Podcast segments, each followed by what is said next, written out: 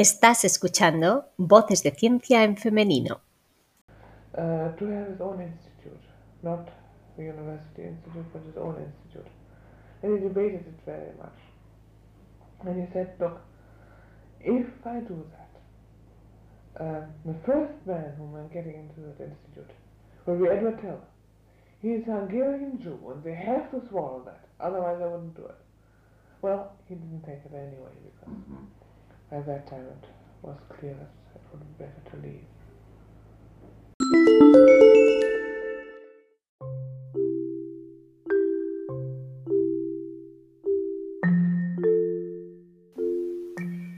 Hoy, en Voces de Ciencia en Femenino y con la autorización de la Niels Bohr Library, contamos con la voz y el testimonio de una extraordinaria mujer, la física alemana Maria Goppermeier, que nos introducirá en el mágico ambiente de la Universidad de Göttingen en la década de los años 20, precisamente cuando se daba la estocada definitiva a la noción determinista de la física clásica y se implantaban las bases de la mecánica cuántica. Nos hablará, como no podía ser de otra manera, de Max Bohr, su tutor de tesis y amigo. Para la voz de María contamos con la colaboración de Isabel Abad y para dar voz a Thomas Kuhn contamos con la voz de Roberto Fernández.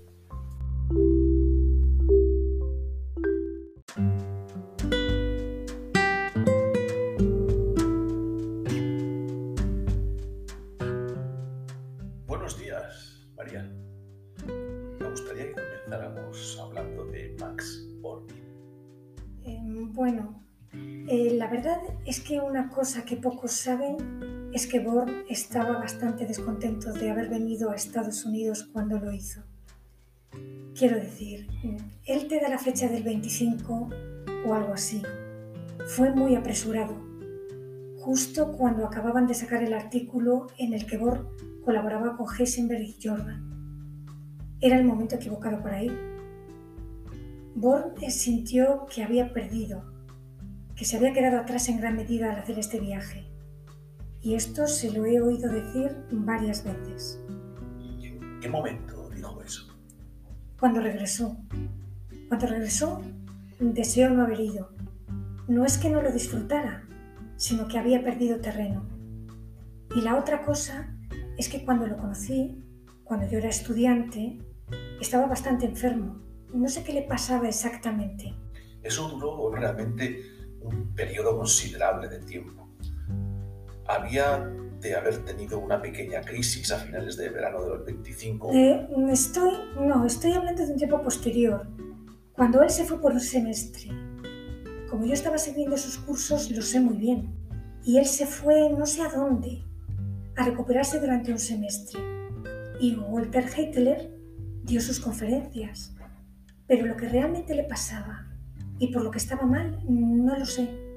Pero usted había visto signos de esto antes. Oh, sí. Eh, estaba nervioso. Y de vez en cuando... mm, mire, sé que una vez teníamos la intención de ir a esquiar, su esposa y yo y algunos otros. Ya estábamos en el tren y Born dijo que no podía ir. Bajó del tren y no volvió. No sé por qué lo dijo, no sé por qué lo hizo, no hubo ningún desacuerdo en la charla ni nada. No hubo nada. Pero de repente dijo que no le apetecía, que no podía. Bueno, por supuesto había estado trabajando bastante en su libro, Mecánica Cuántica, del que por cierto luego dijo que no fue un éxito. Yo al principio aprendí mecánica cuántica así. Estaba claro que debía haber incluido la ecuación de Schrödinger. Piensa entonces que probablemente tiene razón al atribuir la decisión de omitirla en gran medida a Jordan. Eh, no lo sé. Eh, una vez le pregunté, ¿por qué no incluyes la ecuación de Schrödinger?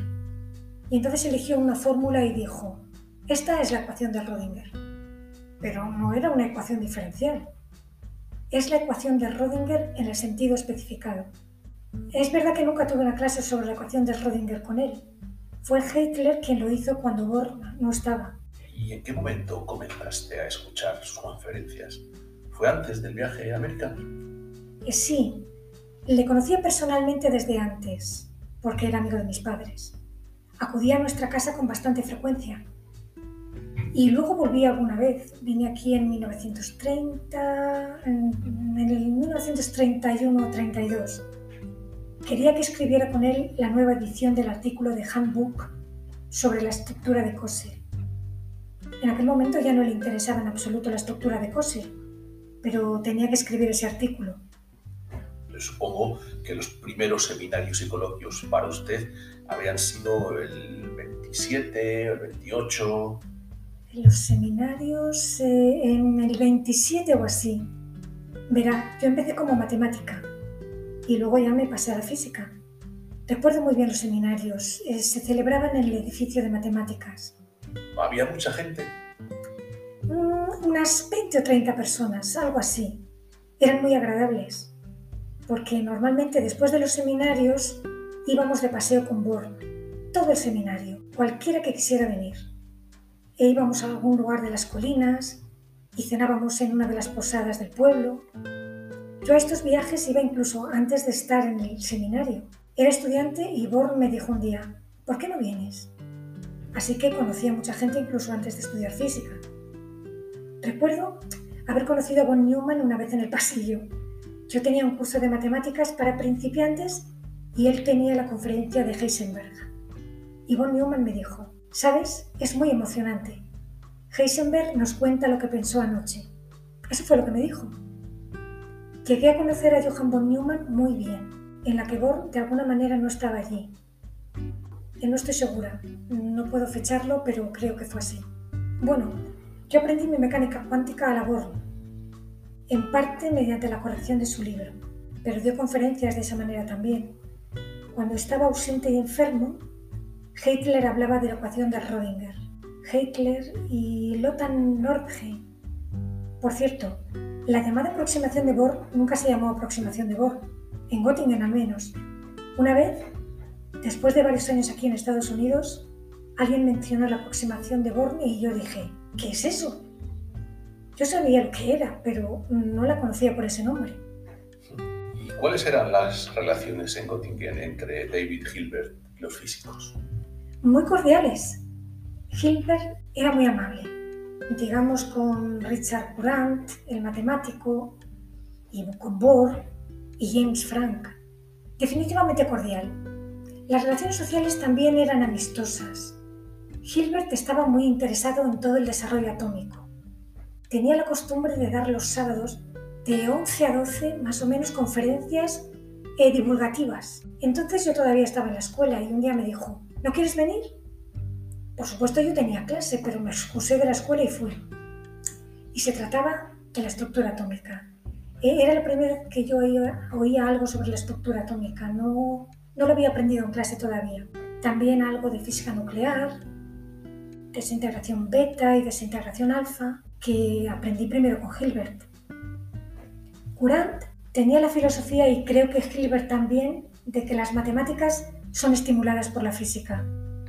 Siempre mantuvieron su interés por la física. Hilbert, sin duda, y Courant, eh, también. Así que esa conexión era muy fuerte. Hilbert, por supuesto, era ya muy viejo. ¿Asistía Hilbert a los seminarios de física? No, no. Pero iban los físicos a escucharle a los seminarios de matemáticas. Eh, he asistido a algunas conferencias suyas, pero no he estado en ningún seminario al que él asistiera, que yo recuerde, no. Pero ya ves, era bastante viejo, tenía anemia perniciosa y era una especie de conclusión inevitable que iba a morir. Entonces salió ese eh, extracto de hígado. Salió cuando ya estaba muy enfermo. Y el primer envío que llegó de aquí a Alemania fue a Hilbert. Y eso lo cambió todo. Yo creo que vivió cuatro o cinco años más, cuando podía haber muerto en medio año. Fue algo bastante dramático que llegara justo en el último momento. En sus últimos años daba sus conferencias en casa. Eh, ¿Puedo hablar de Ehrenfest? Verá, Bohr era realmente muy matemático y nos había educado mucho más como matemáticos sin fijarse demasiado en la física. Era bastante chocante en su método de enseñanza. Ehrenfest venía todos los, veranos a Göttingen y nos enseñaba física. Se notaba que se interesaba por lo que pasaba. Cuando hablabas con él te dabas cuenta. Entonces decía, muy bien, no escribes una ecuación, ¿qué estás haciendo? Fue un complemento maravilloso para Born, para todos nosotros, creo. En especial, creo que para Víctor Weisskopf. Era la época en la que Weisskopf estaba allí, y las Lotiza y Sturman, y aprendimos muchísimo del Enfest, justo las cosas que no habíamos aprendido de Born. ¿Y Frank también aportó física adicional? Oh, Frank. Frank dio conferencias sobre la estructura atómica. Aprendimos algo de física de él y de Erta Spooner y otras personas. Hubo un gran coloquio de física en el que participaron Frank y Bohr. Al final se decidió, bueno, Bohr decidió que no iba a dejar hablar a los teóricos porque Paul siempre los machacaba. La mayoría de la gente no podía resistirlo, ni siquiera bajo la protección de Bohr. El coloquio estaba, estaba dirigido por estudiantes, ¿no es así? Eh, bueno, sí y no. Eh, casi siempre.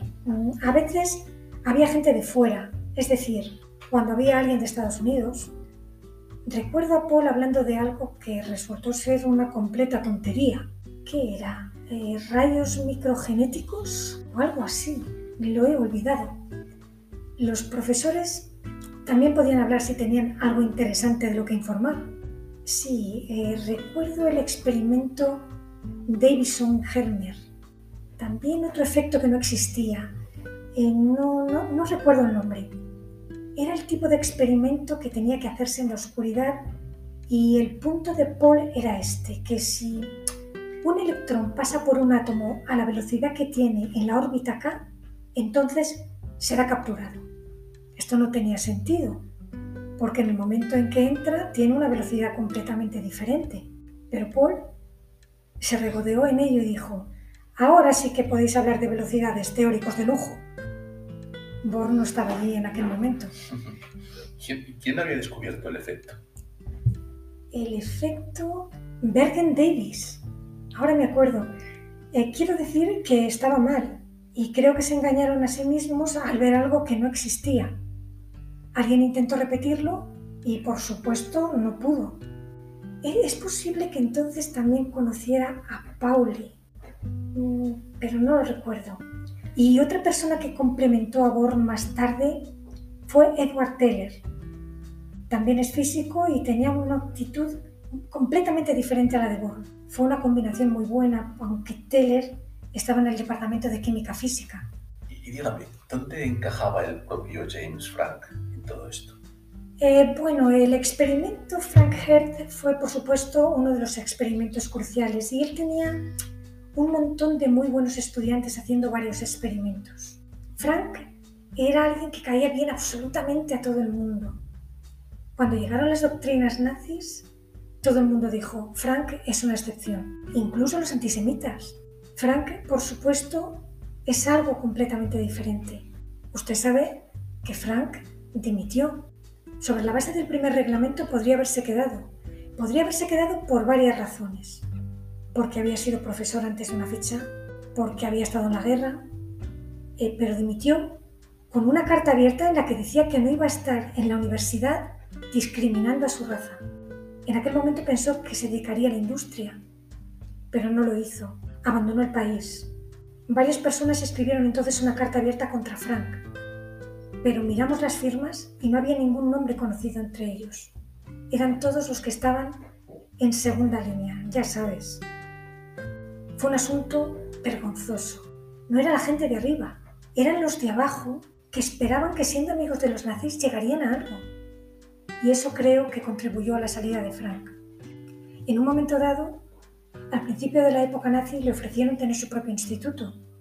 No el de la universidad, no, sino el suyo propio. Y lo debatió mucho. Pero dijo, si lo hago, el primer hombre al que meter en el instituto será Edward Teller. Es un judío húngaro y tienen que tragarse eso. Si no, no lo haría. Bueno, de todos modos no lo aceptó, porque para entonces estaba claro que sería mejor marcharse. Recuerdo la discusión.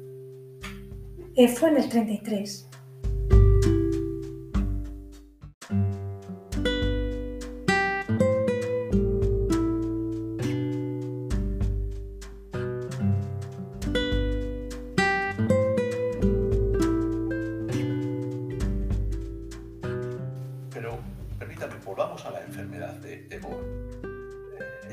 Enfermo la mayor parte del tiempo, es decir, no se encontraba bien. Eh, mire, yo le conocí en casa de mis padres antes del 25 y ya entonces recuerdo que una vez dijo, después de todo uno envejece. Ahora tengo un alumno brillante. Debo decir que me cuesta entender lo que hace. Se refería a Heisenberg. Hablé brevemente el otro día en Berkeley con Michael Polanyi, quien dijo que recordaba una conversación con Bohr. No recordaba exactamente cuándo ocurrió, sobre el estado de la mecánica cuántica y lo que iba a suceder. Bohr dijo, ya soy demasiado viejo, tendrán que ser uno de los más jóvenes. Es probable que dijera eso en el 22 o el 23. Creo que sí. Eh, 22, 23, pero no se daba por vencido. Dijo, tengo problemas, eh, pero no se rendió. Él y Heisenberg eran muy cercanos a nivel personal. Sí, sí. Heisenberg también era muy querido por Frank, tanto como por Bohr. Así que Heisenberg sería, por supuesto, una buena fuente de información. ¿Y qué hay de Niels Bohr y Max Bohr? ¿Tenían relación? Y yo nunca los he visto juntos. Ah, tenemos, tenemos una carta muy bonita que Bohr le escribió a Sam Goldsmith. Al parecer, han estado en contacto regular desde la guerra. Sam, por supuesto, lo vio justo al final de la guerra, en el proyecto Alsos. Y escribió un libro no muy amable al respecto. Cierto, aunque ¿cree usted que es un mal libro? No es amable. Por cierto, usted mencionó la estancia de Fermi en Göttingen y que Fermi no era demasiado feliz en Göttingen, lo cual era cierto. Laura Fermi escribió en su libro que lo que Fermi necesitaba era una palmada en la espalda y un poco de amabilidad. Bohr me escribió una carta en la que me decía, ¿podrías decirle a Laura que se equivoca? ¿Que era yo quien necesitaba una palmada en la espalda? Este brillante joven italiano me molestaba y estaba deprimido. Necesitaba la palmada en la espalda. Y tengo esa carta. Hubo, observaciones que me asombraron. Ejemplo, el comentario de que Víctor Weisskopf, a quien conocí en Cambridge, era tímido. ¿En Víctor? Qué asombroso, eso es totalmente falso. Llegó, nos sentamos uno al lado del otro en la clase de física y se puso a hablar. Víctor no era tímido. Es cierto que una vez se planteó dejar la física. Fue cuando fuimos a una conferencia en Hannover. Todo el mundo era muy inteligente allí, nosotros éramos estudiantes y todos eran mayores que nosotros. Entonces volvió a casa desesperadamente deprimido. Nosotros sentimos que eran desagradables con nosotros y ambos nos planteamos dejarlo, aunque Víctor se lo tomaba más en serio que yo.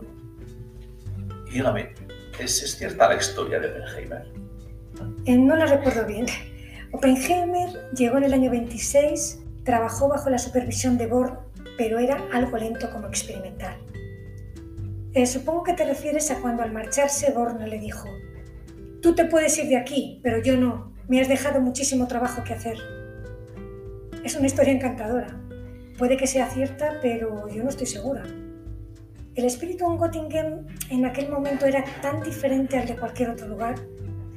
Recuerdo que Bohr salía a pasear con sus estudiantes y hablaban de ciencia o de cualquier otra cosa. Usted hizo toda su formación en Göttingen, ¿verdad? Bueno, estuve en Cambridge un semestre, pero eso es todo. Entonces tenía 25 años, creo. ¿Y a quién pudo escuchar en Cambridge? A Rutherford y no recuerdo a los demás. Dígame, ¿le pareció que la situación inglesa era muy diferente de la alemana? Oh, sí, mucho. En, en la universidad en Göttingen era comple- éramos completamente libres de ir a clase o no, de hacer exactamente lo que quisiéramos. En Cambridge había que ir a clase. Había unos exámenes horribles que había que hacer cada semestre. Yo no los hice. En Göttingen no teníamos exámenes. Todo lo que tenías que hacer era convencer a alguien de que debía aceptarte como estudiante de doctorado y eso era todo. Escribir tu tesis y ser examinado. Y encontró actitudes diferentes hacia la física, me refiero, en Cambridge. Eh, sí, pero no puedo decirle por qué. Era formal, extremadamente formal. Ahora probablemente será igual, serán igual de formales en, Gondi- en Göttingen. Dígame, ¿estuvo de alguna manera eh, involucrada, relacionada en el descubrimiento de la fisión? Mm, La verdad es que no. Eh, yo me enteré más tarde e incluso conservo una foto del momento en el que me lo contaron. ¿Y sabía algo de Ida Nodak? Sí, la conocí. ¿Puede decirme algo esclarecedor sobre hasta qué punto se ignoraron sus sugerencias? Eh, mire, yo creo que, que fue solo una sugerencia sin ningún fundamento. Eso es lo que yo pensaba. No había leído su artículo, pero cualquiera puede hacer una afirmación de ese tipo. Los Nodak han hecho, por supuesto, algunos trabajos muy buenos, pero también algunos muy malos. Uno no se fiaba necesariamente en aquel momento de los Nodak. Cuando la conocimos en Alemania, se mostró muy poco cordial, ciertamente algo bastante sorprendente. Estuvimos allí en el 34 y luego en el 50. En este caso para el Departamento de Estado con el encargo de visitar a varias personas. Y la visitamos a ella. No vimos en ese momento al señor Nodak. Y todo el mundo fue extremadamente agradable. Fue realmente un viaje muy agradable, sí. La única persona que no lo fue es la señora Nodak.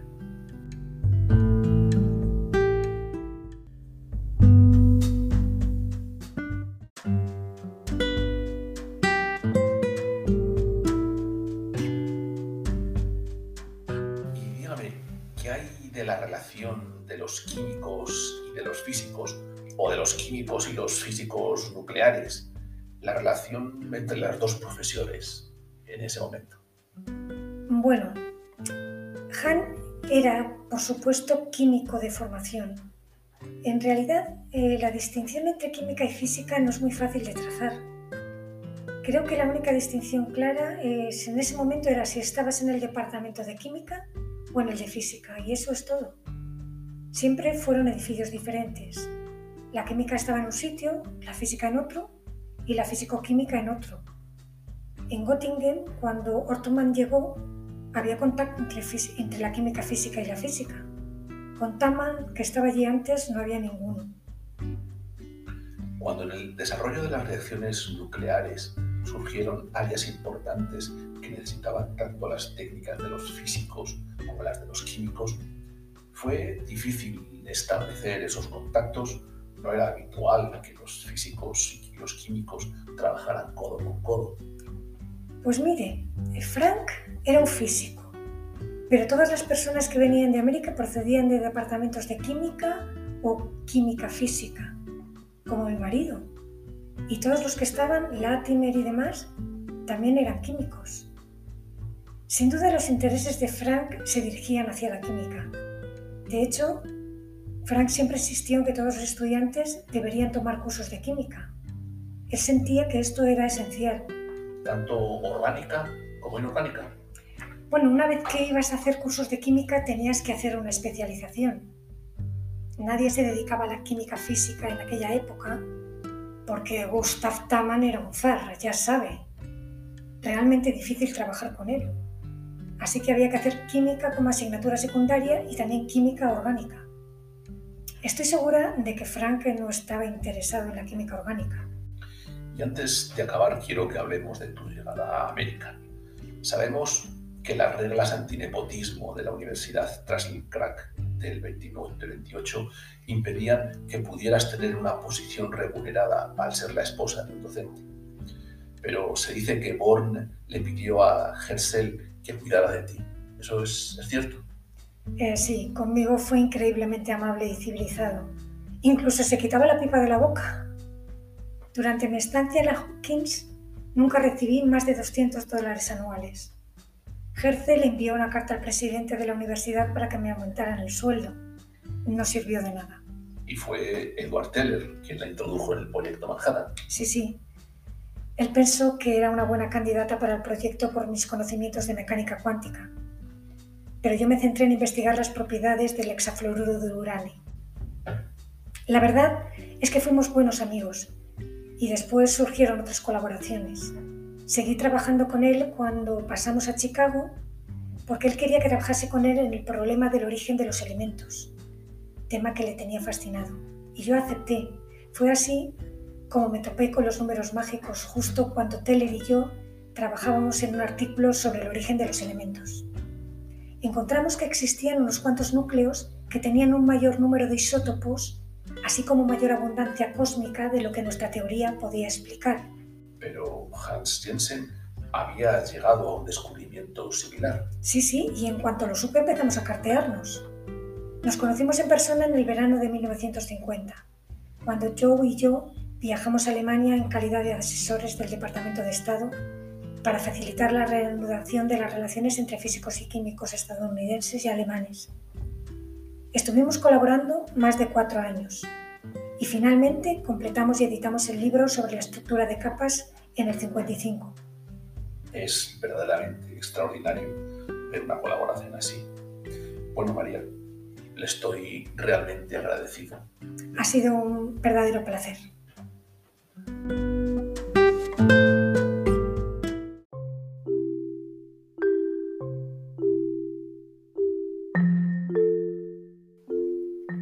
María Goppermeier nació en 1906 en la ciudad de Katowice, por aquel entonces parte de Alemania.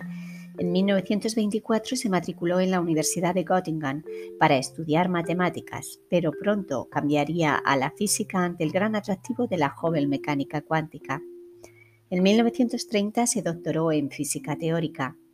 En el comité de doctorado se encontraban tres premios Nobel, su supervisor y profesor Max Bohr, su amigo James Frank y el químico Adolf Windaus. Ese mismo año, tras contraer matrimonio con Joseph Mayer y coincidiendo con el momento de la Gran Depresión, María se traslada a Estados Unidos, donde, a pesar de las leyes antinepotismo, continuará haciendo física tan solo por gusto en la Universidad Johns Hopkins.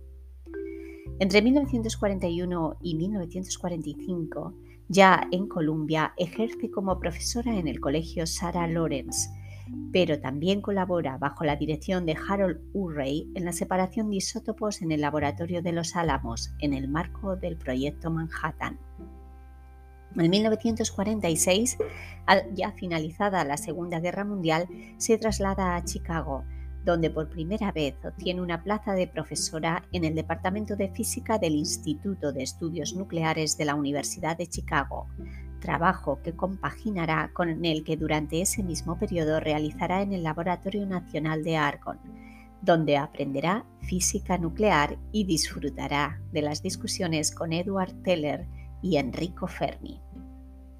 En 1948 comienza a trabajar en los números mágicos y a partir del año siguiente, tanto María como el alemán Hans Jensen desarrollan un modelo en el cual los nucleones se distribuían en capas con diferentes niveles de energía.